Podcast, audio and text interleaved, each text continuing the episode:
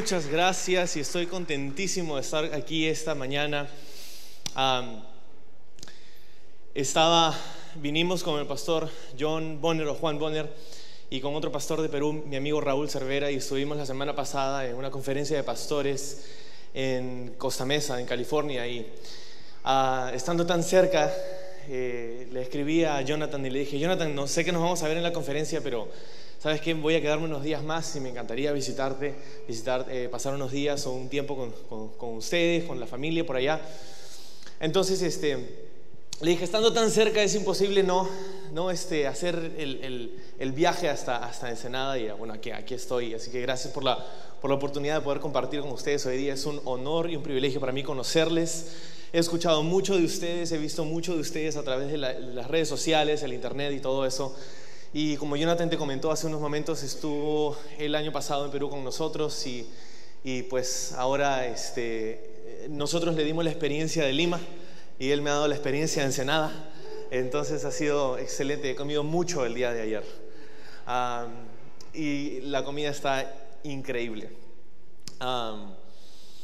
y, y entonces estoy contentísimo de poder estar contigo esta mañana, siguiendo con un estudio, una serie de estudios que que, están en los que están en el libro de Génesis. Entonces, si tienes tu Biblia en la mano, puedes empezar a buscar Génesis capítulo 15, donde vamos a estar esta mañana. Y ah, lo que vamos a hacer esta mañana es vamos a leer el pasaje completo. Vamos a leer Génesis capítulo 15 y luego vamos a estudiar lo que, lo que nos dice el Señor esta mañana en, ese pasaje. Así que voy a leer Génesis 15.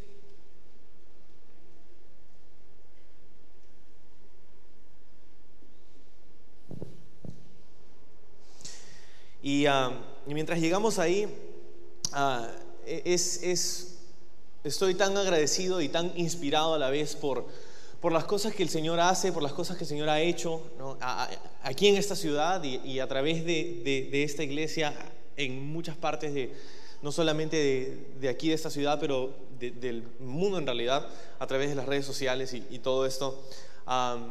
y, por la obra que Dios ha hecho a través de la familia Domingo, de Jonathan, de sus padres hace años y, y, estamos, yo, yo, estoy agradecido y, e inspirado por las cosas que Dios ha hecho a través de ellos y, estoy seguro que tú también. Entonces, si de repente me acompañas dándoles un aplauso a ellos y gracias a Dios por, por sus vidas.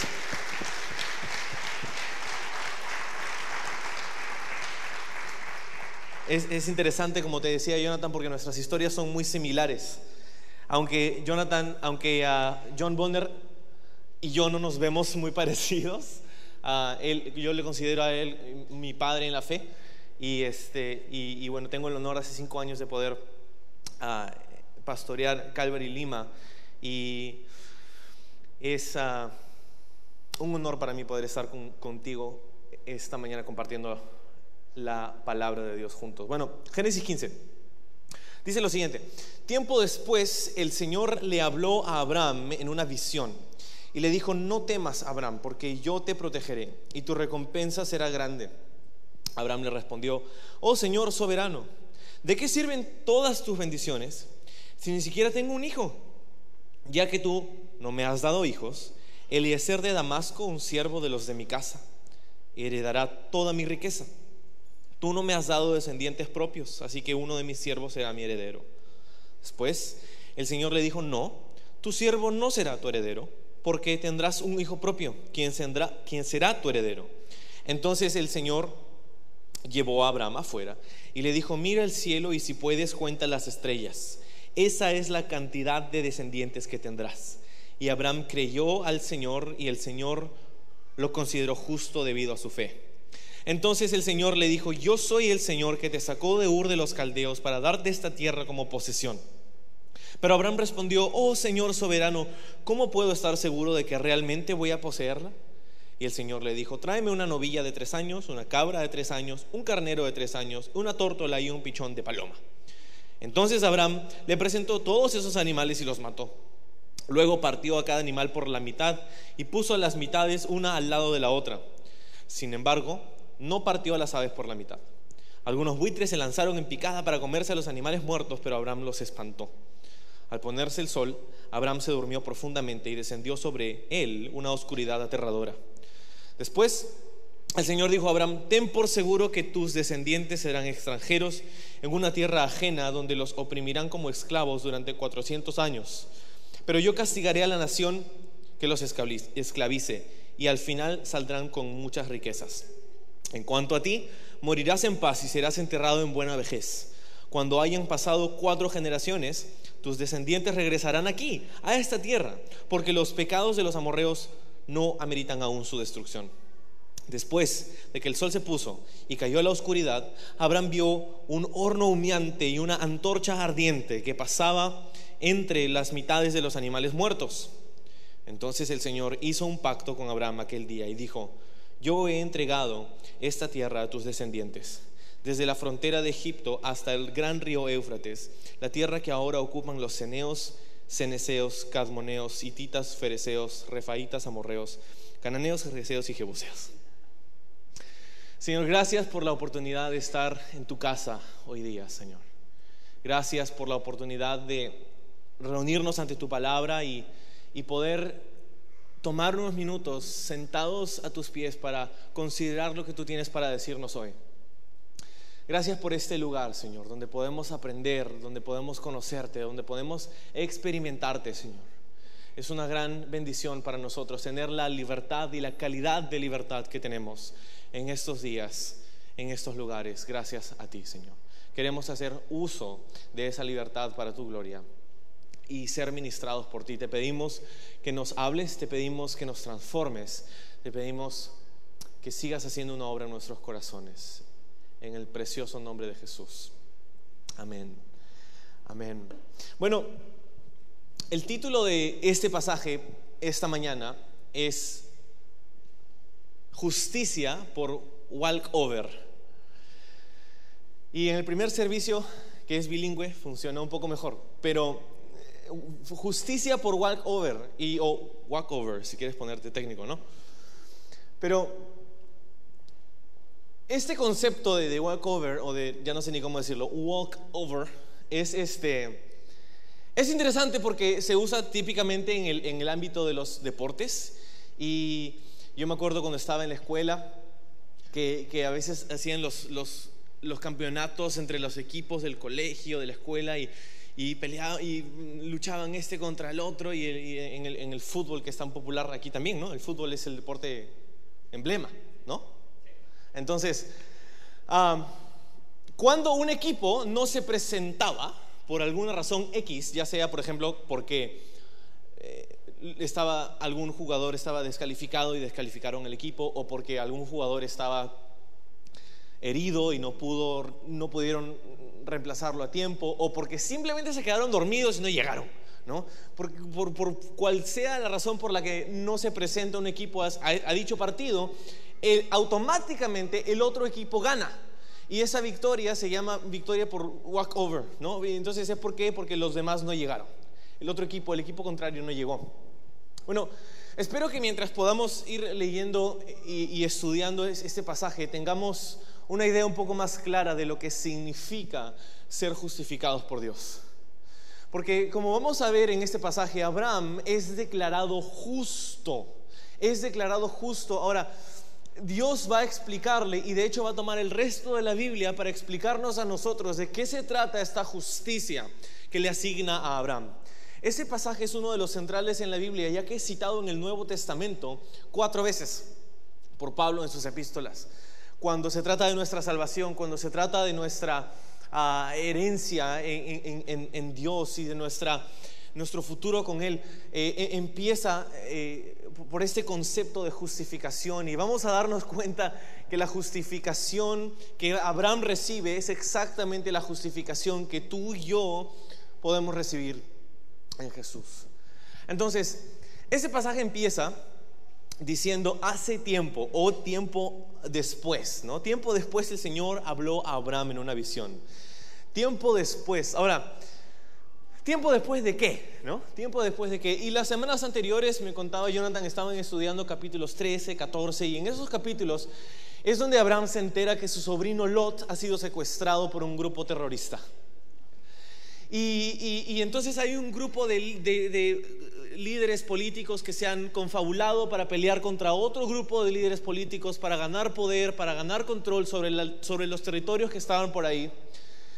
Y Lot, viviendo en Sodoma, fue uno de los, bueno, de los daños colaterales, Lot y su familia. Y este grupo de terroristas vinieron y, llevaron cautivos a, a, Lot y a su familia junto con otras, otros despojos que llevaron. Y Abraham se entera de esto. Abraham se entera de esto y se da cuenta que su sobrino está secuestrado, ha sido secuestrado por, por este grupo de terroristas. Ahora, Abraham increíblemente dice, tengo que hacer algo. Y Abraham increíblemente va y junta un ejército y va con este ejército y pelea contra este grupo de terroristas, les gana y se lleva a su sobrino y a su familia de vuelta a casa. Ahora, Abraham está de vuelta en casa, ha peleado con este grupo de terroristas, ha librado a su sobrino y su familia y ahora están ahí regresando de esta increíble victoria y dice, tiempo después de estos sucesos que te acabo de contar, Dios habla con Abraham en una visión. Es importante porque este capítulo tiene muchas primeras veces. Y cuando digo primeras veces, quiero decir, en este capítulo suceden muchas cosas por la primera vez, o son mencionadas cosas por la primera vez. Por ejemplo, cuando dice Dios habló con Abraham en visión, es, es la primera vez que esto aparece en la Biblia y va a aparecer muchas veces después. Ahora, cuando digo que es la primera vez que aparece esta frase, no quiere decir que Dios no ha hablado con Abraham antes, sí lo ha hecho, pero es la primera vez que se menciona explícitamente que Dios lo ha hecho. Ahora, no es la primera cosa que sucede por la primera vez en este pasaje, van a haber más cosas de las que te voy a explicar en un momento, pero si tú eres alumno de la Biblia, tú sabes que las primeras menciones son importantes. Las primeras menciones son importantes porque marcan la tendencia para interpretar los pasajes de la Biblia que vienen más adelante con respecto a estos temas. En otras palabras, la primera vez que se menciona algo en la Biblia es lo que va a marcar la interpretación para las próximas veces que eso mismo aparezca después. Entonces va a suceder, van a suceder cosas por primera vez. Una de estas cosas es que Dios habló con Abraham y estas van a ser una de las primeras palabras expresadas de Dios hacia, hacia Abraham. Entiendo que Dios ha hablado largo entendido con Abraham antes, pero hay algo especial en este pasaje, hay algo que Dios quiere que, veamos, hay algo que Dios quiere que tomemos nota, que, que abramos nuestros ojos y que permitamos que las verdades que, que están en este capítulo penetren nuestro corazón. ¿Estás listo para hacer eso? Entonces, Dios habla con Abraham y le dice tres cosas. Le dice, Abraham, no temas, no temas, yo te protegeré y yo te daré una recompensa. Son tres cosas que Dios le dice a Abraham. Le dice, no temas, yo te protegeré y yo te daré una recompensa. Ahora, para mí es interesante porque, ¿no te parece un poquito tarde? Que Dios le haya dicho a Abraham, Abraham, no temas, yo voy, a protegerte y yo voy a darte un galardón, voy a darte una recompensa. Ahora, un poquito tarde, ¿por qué? Porque en el capítulo anterior ha peleado con un grupo de terroristas. Entonces yo pensaría, Señor, de repente eso me hubiera servido mucho hace unos días, antes de ir a pelear con, el equivalente antiguo de, ISIS. Y, eh, y parece que la palabra de Dios llegara tarde a la vida de Abraham. ¿Y es que Dios alguna vez llega tarde? No, siendo de una cultura latinoamericana, yo entiendo, nosotros somos los que llegamos tarde. Pero Dios no. Dios siempre llega temprano, Dios siempre llega a tiempo, Dios siempre llega en el momento perfecto, en la circunstancia perfecta, en el, en el momento preciso. Entonces Dios llega en el momento preciso en la vida de Abraham para darle estas palabras. La primera de ellas es no temas. Ahora, ¿por qué Dios le diría a Abraham que no tema? Porque tenía miedo. Tenía miedo. Ahora, es interesante, ¿no? Porque, como te acabo de decir, Abraham ha enfrentado a un grupo terrorista. ¿De qué puede tener miedo Abraham? no sé, Dios, me hubieras dicho eso hace unas semanas y quizá me servía. Pero Abraham tenía miedo en su corazón y Dios lo sabía. Dios le dice, no temas. Ahora, ponte a pensar por un momento en lo que implicaba lo que Abraham había hecho. O sea, Abraham escuchó que su sobrino estaba secuestrado y no lo pensó dos veces. Fue, habló con, sus ejércitos y le dijo, vamos porque tenemos que rescatar a mi sobrino y a su familia. No lo pensó dos veces y se fue y arremetió y ganó y libró y todo. Pero ahora estaba en casa. Ahora estaba en casa y es en ese momento en donde Abraham estaba diciendo, ¿qué hice? Acabo de ir a llevarle la pelea a un grupo de terroristas. O sea, por defecto no juegan bonito. Y sé que, ok, recuperé a Lot y todo, pero probablemente, ¿a qué crees que Abraham le tenía miedo? A las represalias, a las venganzas, a que le manden la moto. ¿Se dice eso acá? En algunos lugares de Latinoamérica, cuando ves a dos personas en una moto, no es una buena señal típicamente acto seguido es, ya no tienes plata o dinero. Entonces Abraham tenía miedo de que vengan represalias, de que vengan estos grupos de terroristas y tomen venganza. Pues ponte por un momento en su lugar. Yo, yo también, ¿qué hice? O sea, no lo pensé y, y Dios va a darle en el momento preciso esta palabra, no temas. Ahora, teniendo en cuenta lo valeroso que había sido Abraham, tú no pensarías que él en este momento sentiría miedo. Si tuvo el coraje de ir y pelear contra un grupo de terroristas, creo que estaría preparado para lo demás. Pero Dios sabe algo acerca de Abraham que el resto de las personas no. Dios reconoce lo que hay en el corazón de Abraham y le dice, no temas, y yo te sugiero esta mañana que Dios sabe cosas acerca de ti que otras personas no saben. Dios sabe cosas acerca de tu corazón que tú escondes a los demás. Dios puede ver a través de tus fachadas, no sé si se usa esa palabra aquí, puede ver a través de, de esas máscaras que ponemos a veces. Venimos a la iglesia, ah, hermano, gloria a Dios, aleluya. ¿Cómo estás? ¿Cómo estás? Bien. Y yo entiendo eso, yo entiendo, eh, no, siempre estamos listos para volcar nuestro corazón a la primera persona que nos pregunta cómo estamos. Pero ciertamente a veces pretendemos como que todo está bien y la verdad es que no lo está. Y Dios sabe eso, Dios sabe cosas de ti. Como por ejemplo, Dios sabe tus anhelos más íntimos. Dios sabe tus deseos. Dios sabe tus luchas más profundas y más fuertes. Dios conoce quién eres. Dios le dijo a Abraham, lo llamó por nombre, le dijo, no temas, Abraham. Conoce su nombre, sabes que Dios sabe tu nombre, sabe tu vida, sabe quién eres. Él conoce tu corazón. Entonces, lo segundo que le dice es, yo te protegeré, yo te protegeré, yo voy a darte protección, yo voy a ser tu escudo, le dice. Y lo que esto es, es una palabra de afirmación. Porque Abraham está pensando, acuérdate, ¿qué hice? ¿Cómo me metí? ¿Cómo pensé? Estaba, no sé si usa la palabra fosforito acá. Estaba fosforito, estaba prendido, estaba, eh, no sé, lleno de ira y actué sin pensar y ahora tengo un grupo de terroristas que me quieren matar. Y Dios le dice, no te preocupes, yo te protegeré. Lo que es una palabra de afirmación. Abraham, lo que hiciste estaba bien. Abraham, fuiste valiente al hacer eso. Abraham, no te preocupes, yo me encargo. Yo me encargo. Y esta palabra de afirmación es interesante porque Dios estaba afirmando que los esfuerzos de Abraham por librar a los cautivos eran válidos y Dios tomaba nota de eso. ¿Sabes?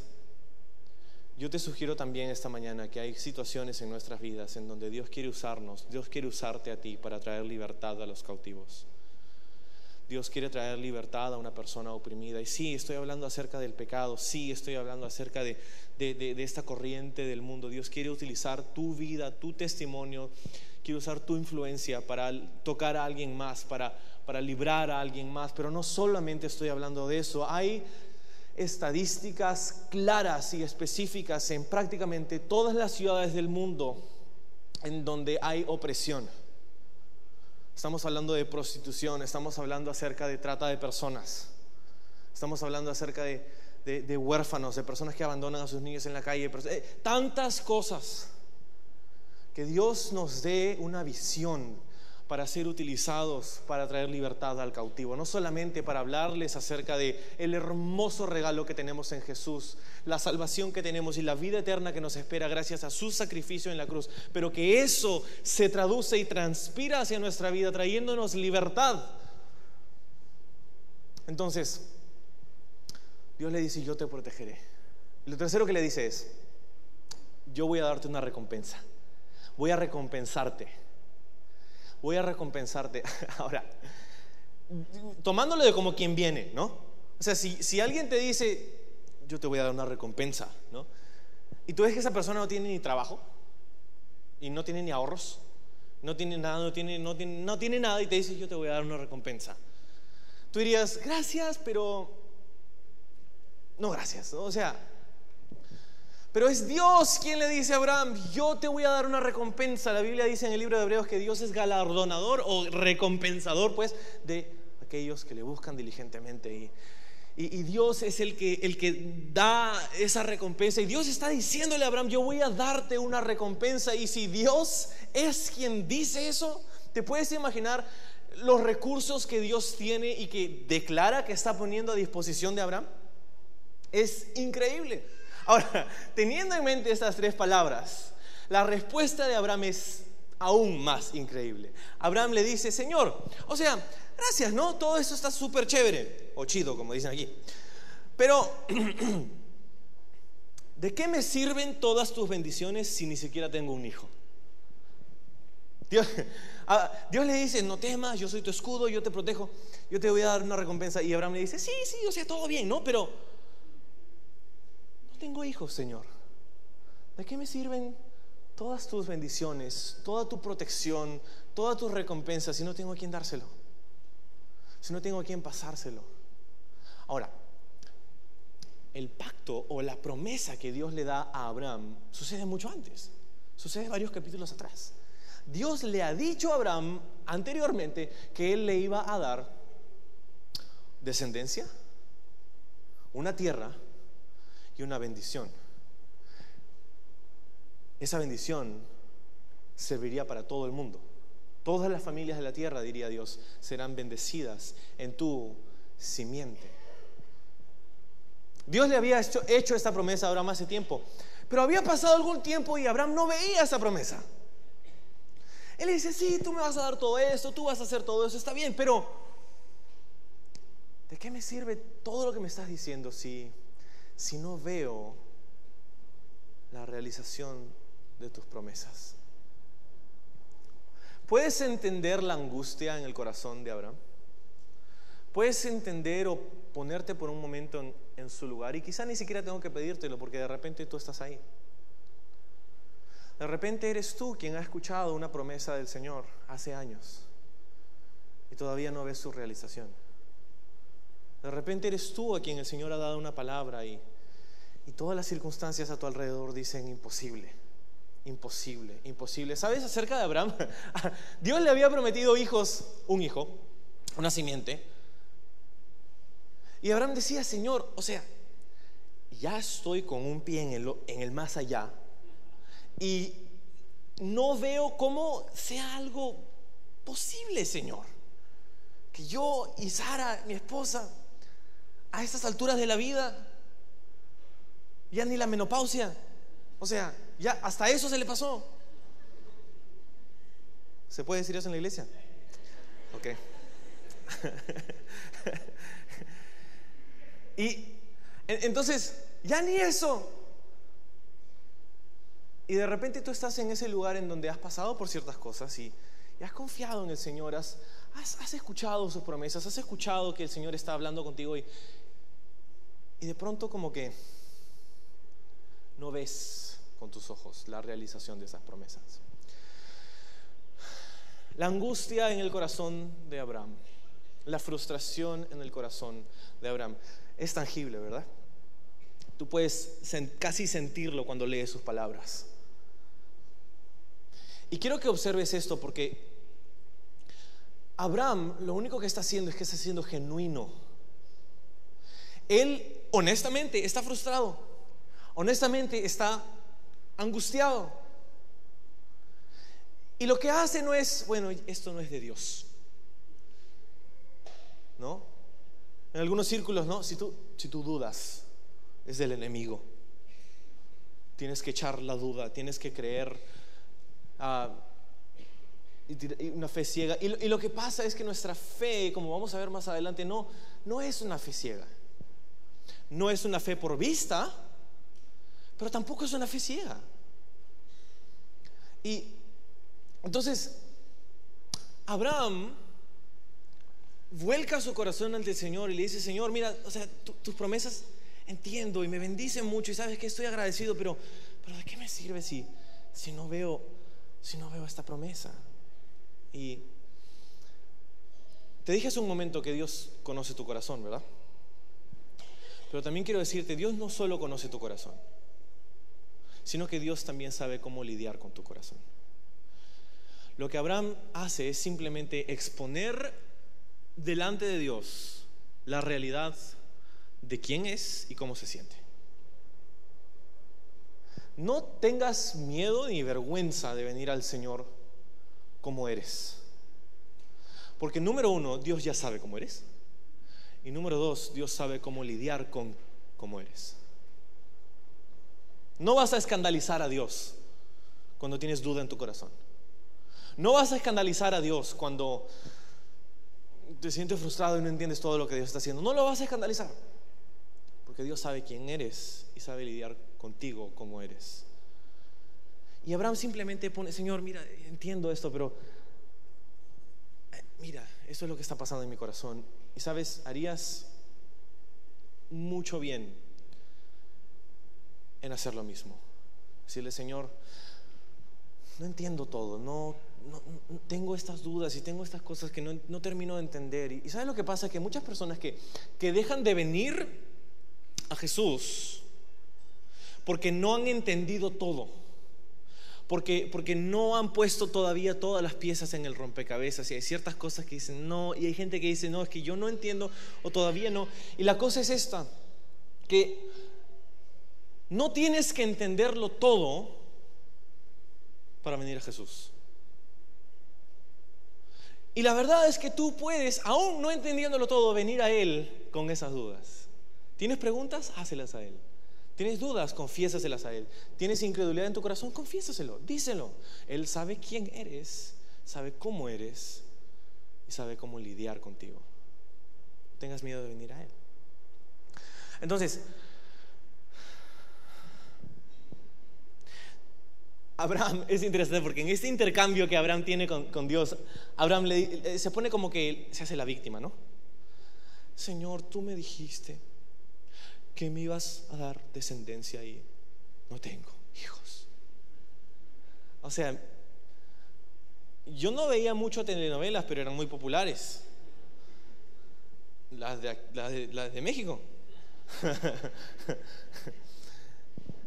y esto me suena a una telenovela. No tengo hijos. Y, y entonces, se hace la víctima y si pudiéramos ver el rostro de Abraham es como que los ojos de, cachorrito, ¿no? Mi siervo va a ser mi heredero. Y Dios le, Dios lo escucha, ¿no? Y le dice, no, tu siervo no va a ser tu heredero. Porque, ¿qué crees? Lo que te dije hace algún tiempo atrás, eso de la descendencia y eso se va a realizar. Eso que te dije, esa promesa que te di hace tiempo, tú no la ves ahora. Pero eso no quiere decir que Dios no la va a hacer. Sí la voy a hacer, tú, tu heredero no va a ser tu siervo, porque tu heredero va a ser tu hijo. Vas a tener descendencia, mi promesa se va a realizar, quizá no en el tiempo en el que tú quieres que se realice, y quizá no de la forma en como tú quieres que se realice, pero se va a realizar. Mi promesa va a ser hecha verdad. Entonces, Dios le dice, no, tu heredero no va a ser tu siervo, va a ser tu hijo. Y mira la respuesta de Abraham en el versículo 6. Dice, Abraham creyó al Señor y el Señor lo consideró justo debido a su fe. Abraham creyó y Dios lo consideró justo. En, términos transaccionales, Dios depositó justicia en la cuenta de Abraham.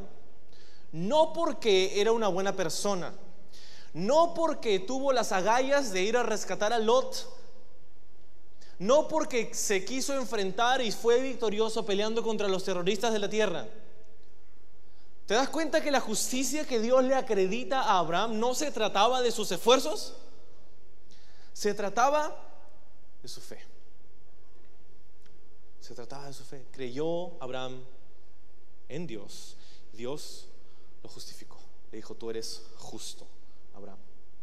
Y una pregunta que la gente a veces se hace con respecto a los santos del Antiguo Testamento, y yo ciertamente tenía esa pregunta, o sea, yo entiendo que nosotros somos salvos por fe y mirando hacia la cruz de Jesús y su, sacrificio en la cruz y su resurrección, pero, pero ¿cómo es que Abraham, Moisés, los santos del Antiguo Testamento, y la respuesta es sencilla, así como nosotros somos salvos por la gracia de Dios a través de la fe, mirando hacia atrás a la cruz y resurrección de Jesús, los santos del Antiguo Testamento son salvos por la misma fe por la que tú y yo somos salvos, solamente que mirando hacia adelante, hacia el cumplimiento de las promesas de Dios, hacia la venida del Mesías, el Salvador. Y, es, exactamente en lo que creyó Abraham. Porque en, la descendencia que Dios le promete a Abraham está implicado ¿quién? Tu Salvador, mi Salvador Jesucristo. ¿Te das cuenta que Abraham fue salvo exactamente como tú y yo podemos ser salvos hoy día? Por su fe en Jesús. Entonces, Dios le dice, tú eres justo, yo te doy justicia. Ahora, Dios le recuerda en el versículo 7, yo te saqué de la tierra de Ur de los Caldeos para darte esta tierra como posesión. Entonces, no solamente tus hijos, sino que también esta tierra. Ahora, Abraham responde y dice, Señor soberano, ¿cómo puedo estar seguro de que eso va a suceder realmente? Ahora, ¿no entendiste, Abraham? Ahora, cuando Abraham dice esto, no es que está desconfiando de Dios, porque un versículo atrás Dios ha dicho que, que Abraham le creyó, ¿no? Entonces, lo que esto es, no es falta de fe, es simplemente una necesidad de confirmación. Señor, yo creo en ti, yo creo lo que me has dicho, pero ¿cómo sé que esto, cuándo, cómo? No sé. Yo creo que sí, pero necesito que me confirmes cómo. ¿Y sabes? Es importante que tú y yo tengamos confirmación de Dios hacia las cosas que Él nos llama a hacer. Es importante que cuando tú haces algo para Dios, que cuando tú vas al campo misionero, que cuando tú enseñas a alguien acerca de Dios, cuando tú evangelizas, que cuando tú eh, empiezas una nueva obra o, haces lo que sea, una nueva empresa, un nuevo, un nuevo negocio para la gloria, es importantísimo que tú tengas confirmación de parte de Dios, porque no deberíamos seguir a Dios, no deberíamos servir a Dios solamente por emoción o porque se siente bien o porque me siento bien conmigo mismo cuando hago esto, o porque siento que le estoy devolviendo al medio ambiente. Esas no son motivaciones suficientes para servir a Dios, porque sabes que Dios no quiere que solo le sirvas por dos años o diez años, Dios quiere que le sirvas por el resto de tu vida. Y esas motivaciones no son suficientes para sostenerte por el resto de tu vida. Porque si te sientes bien, va a llegar el momento en el que no te vas a sentir bien. Entonces es importante que, como Abraham vengas al Señor con cómo eres, confesando al Señor todo lo que está en tu corazón y no teniendo miedo de decirle, Señor, ayúdame a confirmar esta palabra que tú me estás dando. Yo creo, pongo mi fe en ti, pero confírmame tu palabra para estar seguro. Y, sabes, esto es muy personal para mí. Esta última semana, antes de venir de viaje, estaba hablando con mi esposa, que de hecho les manda saludos. Estábamos, estábamos conversando antes de venir y, acabamos de, de tener nuestra primera hija, va a cumplir este mes un año. Y, y somos, somos nuevos padres y estamos enfrentando nuevos retos. Y en esos nuevos retos entendemos que, que hay cosas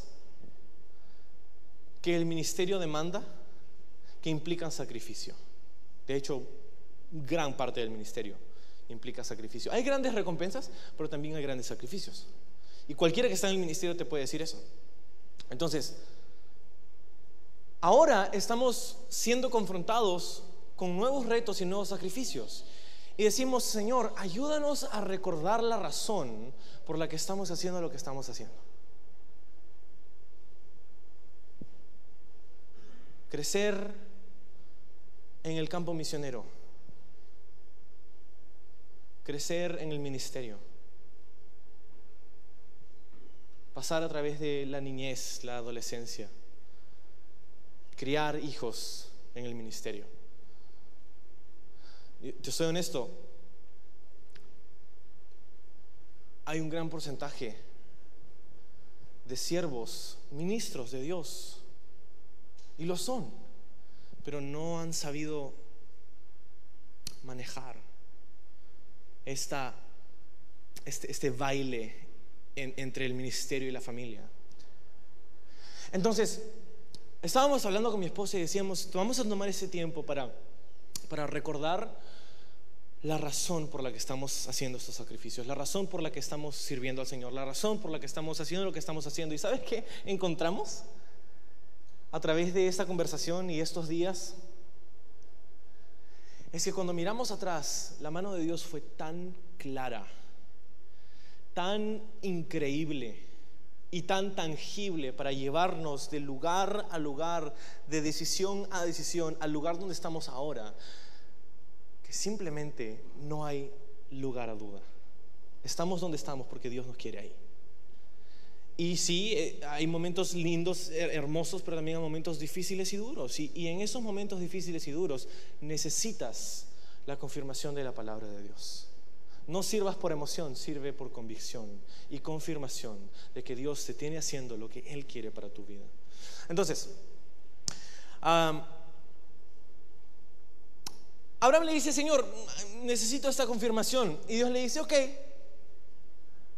Y le dice, tráeme un carnero, tráeme unas palomas, tráeme... Y le da una lista así como que... ¿Quieres que vaya al zoológico? Y, y más parece una lista de mercado que, otra cosa. Y, sin embargo, Abraham sabía exactamente lo que, lo que Dios le estaba pidiendo. Y sí, este pasaje es, es extraño. Porque, ¿sabes lo que va a hacer Abraham? Abraham va, a traer esos animales y los va a partir por la mitad y va a poner una mitad a un lado y otra mitad al otro lado. Y, y, se supone que esto es una costumbre. Esta es una costumbre antigua. Poniéndolo en términos un poco más actuales, Dios le está diciendo a Abraham, Abraham, ¿quieres que confirme mi pacto, mi palabra, mi promesa a ti? Ok, lo haré. Vamos a la notaría. Si tienen notarías acá, ¿no? ¿Es conforme, señor notario? Es conforme. Es conforme. Entonces Dios está dispuesto a ir a la notaría para firmar el contrato con Abraham. Eso es lo que es este extraño rito que vemos al final del capítulo. Es simplemente Dios y Abraham yendo a la notaría para firmar. Entonces, en esos días el contrato era un poquito más sangriento, pero el efecto era el mismo. En esencia, partían estos animales y ambas partes que estaban haciendo el contrato pasaban por en medio. Y la idea era esta. Si uno de nosotros falla en cumplir con nuestro acuerdo, esto es lo que nos va a pasar. E, eso es lo que hacían. Y ese es el tipo de pacto que hacían. Hoy día estipulamos cláusulas, ¿no? Y decimos, si tenemos las el, el Tribunal Constitucional para resolucionar cualquier desacuerdo. ¿Ha firmado el contrato alguna vez? Qué miedo, ¿no? Entonces, eso es lo que estaba sucediendo. Vamos a firmar el contrato. Y entonces, Abraham, listo, ¿no? Trae, Dios me ha dicho que vamos a la notaría, va a firmar el contrato. Uh, y trae los animales y los parte, los, corta y se convierte en el carnicero Abraham. ¿no? Probablemente lleno de sangre y, en su ropa y en sus manos y oliendo, ya sabes qué. Cuando dice de pronto entró un sueño. o sea, cortar animales así no es, no es, no es una faena fácil y se cansó. Pero hay algo extraño acerca de ese sueño. No, no es un sueño solo que se tomó una siesta, ¿no? No sé si Abraham tenía narcolepsia o algo así, ¿no? Estaba cortando y de pronto, ¿no? Pero algo así fue y se quedó dormido y cuando se despertó, Abraham estaba sacándoles, sacándose las lagañas de los ojos y veía donde estaban los animales y vio como un horno humeante y una antorcha ardiente pasando por en medio de los animales. ¿Y quién estaba pasando por en medio de los animales? Era Dios. Dios mismo. Dios mismo. Ahora, antorcha ardiente, horno humeante, esto habla acerca del poder, de la soberanía, de la fuerza, de la majestad, de la autoridad que Dios tiene. Y también es un versículo chévere para justificar todo esto horno humeante, luces, ¿no? La presencia de Dios. ¿De dónde me sacaste este pastor, Jonathan? No te preocupes, ya me voy. Entonces,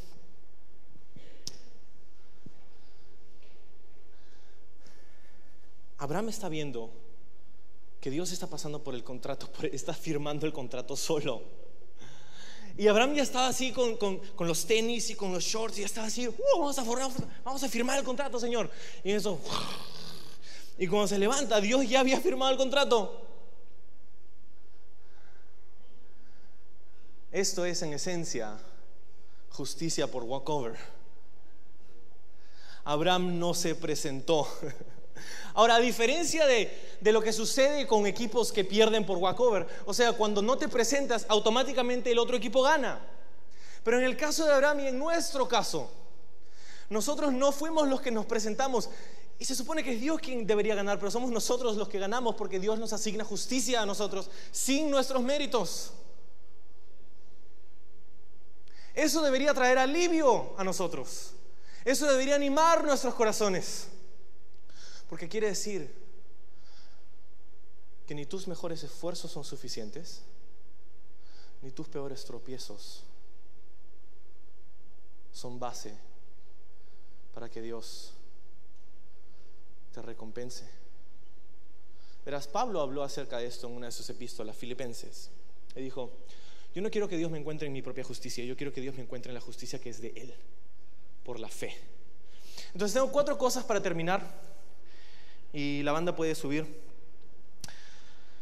Cuatro cosas que creo que necesitamos sacar de, de ese texto esta mañana. Y la primera es que necesitamos una visión de Dios. Necesitamos una visión de Dios. Abraham tuvo visión en su vida. Y fue esto lo que guió sus decisiones, fue esto lo que, lo que hizo que él pueda filtrar, hago esto o hago aquello, ¿Qué, a dónde voy, dónde vivo, con quién me caso, cómo hago con mis hijos, cómo los crío. Era visión, era visión y tú y yo necesitamos visión de parte de Dios. Lo último que Dios quiere para nuestras vidas aquí en la tierra es que las vivamos sin propósito. Dios no quiere que des vueltas y vueltas, Dios quiere darte propósito, Dios quiere darte visión. Ahora la pregunta sería, ¿cómo obtenemos visión? Y obtenemos visión pasando tiempo con Él. Obtenemos visión pasando tiempo con Dios, conociendo a Dios, leyendo su palabra, conociendo su corazón. Cuando conocemos quién Él es, vamos a entender qué es lo que Él quiere hacer. ¿No fue esto lo que el apóstol Pablo le dijo a Jesús cuando se encontró Dios con Él en el camino a Damasco? Señor, ¿quién eres y qué quieres que haga? Necesitamos visión para nuestra vida. Número dos, a veces el monte que Dios quiere mover está en ti. Estamos hablando de la fe. Ahora, cuando Jesús hablaba de la fe, una de las cosas que dijo fue que si tú tienes fe como un grano de mostaza, vas a decirle a este monte que pase. Y tú conoces la canción, ¿no? Si tuviera fe como... Entonces, Conocemos la canción y conocemos la referencia bíblica y, la cosa es que, cierto, a veces esperamos que Dios haga cosas increíbles y hace poco supe que tienen una, tuvieron una serie que hablaba acerca de los milagros y sí, creemos que Dios todavía hace milagros y cosas increíbles en nuestra vida y las puede hacer y las va a seguir haciendo, pero te sugiero lo siguiente, ¿qué tal si el milagro que anhelas y esperas se ve diferente a los planes que Dios tiene. ¿Qué tal si, si, las cosas que, o la forma en cómo tú esperas que Dios sobre es completamente diferente a la forma en cómo Dios decide obrar al final? Job dijo algo interesante, vamos a recibir el bien de Dios y no el mal. Y no es que hayan cosas que se le escapan a Dios, sino que a veces Dios decide en vez de calmar la tormenta, calmarte a ti. Tú sabes que Dios, Jesús, permitió que sus discípulos pasen por tormentas, ¿no? Y no una, dos veces, en medio de la madrugada. Casi se mueren. Y es cierto que, Jesús vino caminando sobre el agua y dijo, y reprendió a las aguas y, y hizo grande bonanza, pero pero aún así pasaron por tormentas, aún así casi se ahogan, aún así casi se mueren. Y la cosa es que Dios permite dificultad en nuestra vida para desarrollar cosas en nosotros que no se activarían si no pasáramos por esas cosas difíciles. Entonces, a veces las dificultades y las cosas y los problemas y las montañas que, queremos que Dios mueva son, son cosas que están en nuestro corazón. Dios estaba preparando a Abraham para su descendencia. ¿Sabes que esto no pasó por otros 15 años después de este capítulo? Lo tercero es que la semilla no se ve como la cosecha. Dios le permitió, le prometió una semilla, una simiente. Y la cosa es que aun cuando Abraham tuvo a Isaac 15 años después, fue uno solo. Y Dios le, le, dijo, mira todas estas estrellas, así va a ser tu descendencia. Y, y vino la descendencia, y era uno solo, era Isaac. Y la cosa es que la semilla no se ve como la cosecha. Y no porque las cosas que Dios hace en nuestra vida tienen un inicio humilde, quiere decir que, es, que no van a ser cosas grandes en el futuro. Y quizá la palabra para nosotros en cuanto a esto es, sé fiel con la semilla y confía en Dios por la cosecha. Sé fiel con la semilla. De repente estás en un lugar en tu vida donde tú quisieras ver cosas increíbles, quisieras ver cosas y quisieras sorprenderte todos los días de las increíbles cosas que Dios hace, pero, pero estás en el trabajo. Pero tienes, ese compañero de trabajo que siempre te habla de las cosas que hizo el fin de semana. Y tú dices, no sé si puedo. Ah. Y la cosa es que Dios quiere hacer cosas grandes en tu vida. Pero típicamente las cosas grandes que Dios hace están compuestas por un montón de cosas pequeñas que Dios hace. Sé fiel con la semilla y confía en Él para la cosecha. Y cuarto, y con esto terminamos, con Dios siempre hay más. Con Dios siempre hay más. Cuando Abraham estaba escuchando la promesa de Dios, le dice Dios Abraham, acompáñame, Abraham, acompáñame aquí afuera, quiero mostrarte algo. Levanta tu mirada. ¿Puedes contar las estrellas? Y Abraham, uno, dos, tres, cuatro, cinco, seis. ¡Eh, Abraham! ¿Qué? Ah, oh, uno, dos, tres. No, no puedo contar las estrellas. Y Dios le dice, así va a ser tu descendencia. Y aún hasta el día de hoy, cuando pensamos que hemos contado todas las estrellas, ¿sabes qué pasa? Viene un comunicado de la, de la de, la comunidad científica que nos dice, no, hay más. Y es cuando pensamos que hemos entendido a Dios. Es cuando pensamos que hemos llegado. Que Dios nos muestra típicamente, no, no, no, hay, hay, mucho más. Hay mucho más de su gracia, hay mucho más de su misericordia, hay mucho más de su perdón, hay mucho más de su paz, hay mucho más de su fortaleza, hay mucho más de su presencia. ¿Quieres eso en tu vida? Yo deseo más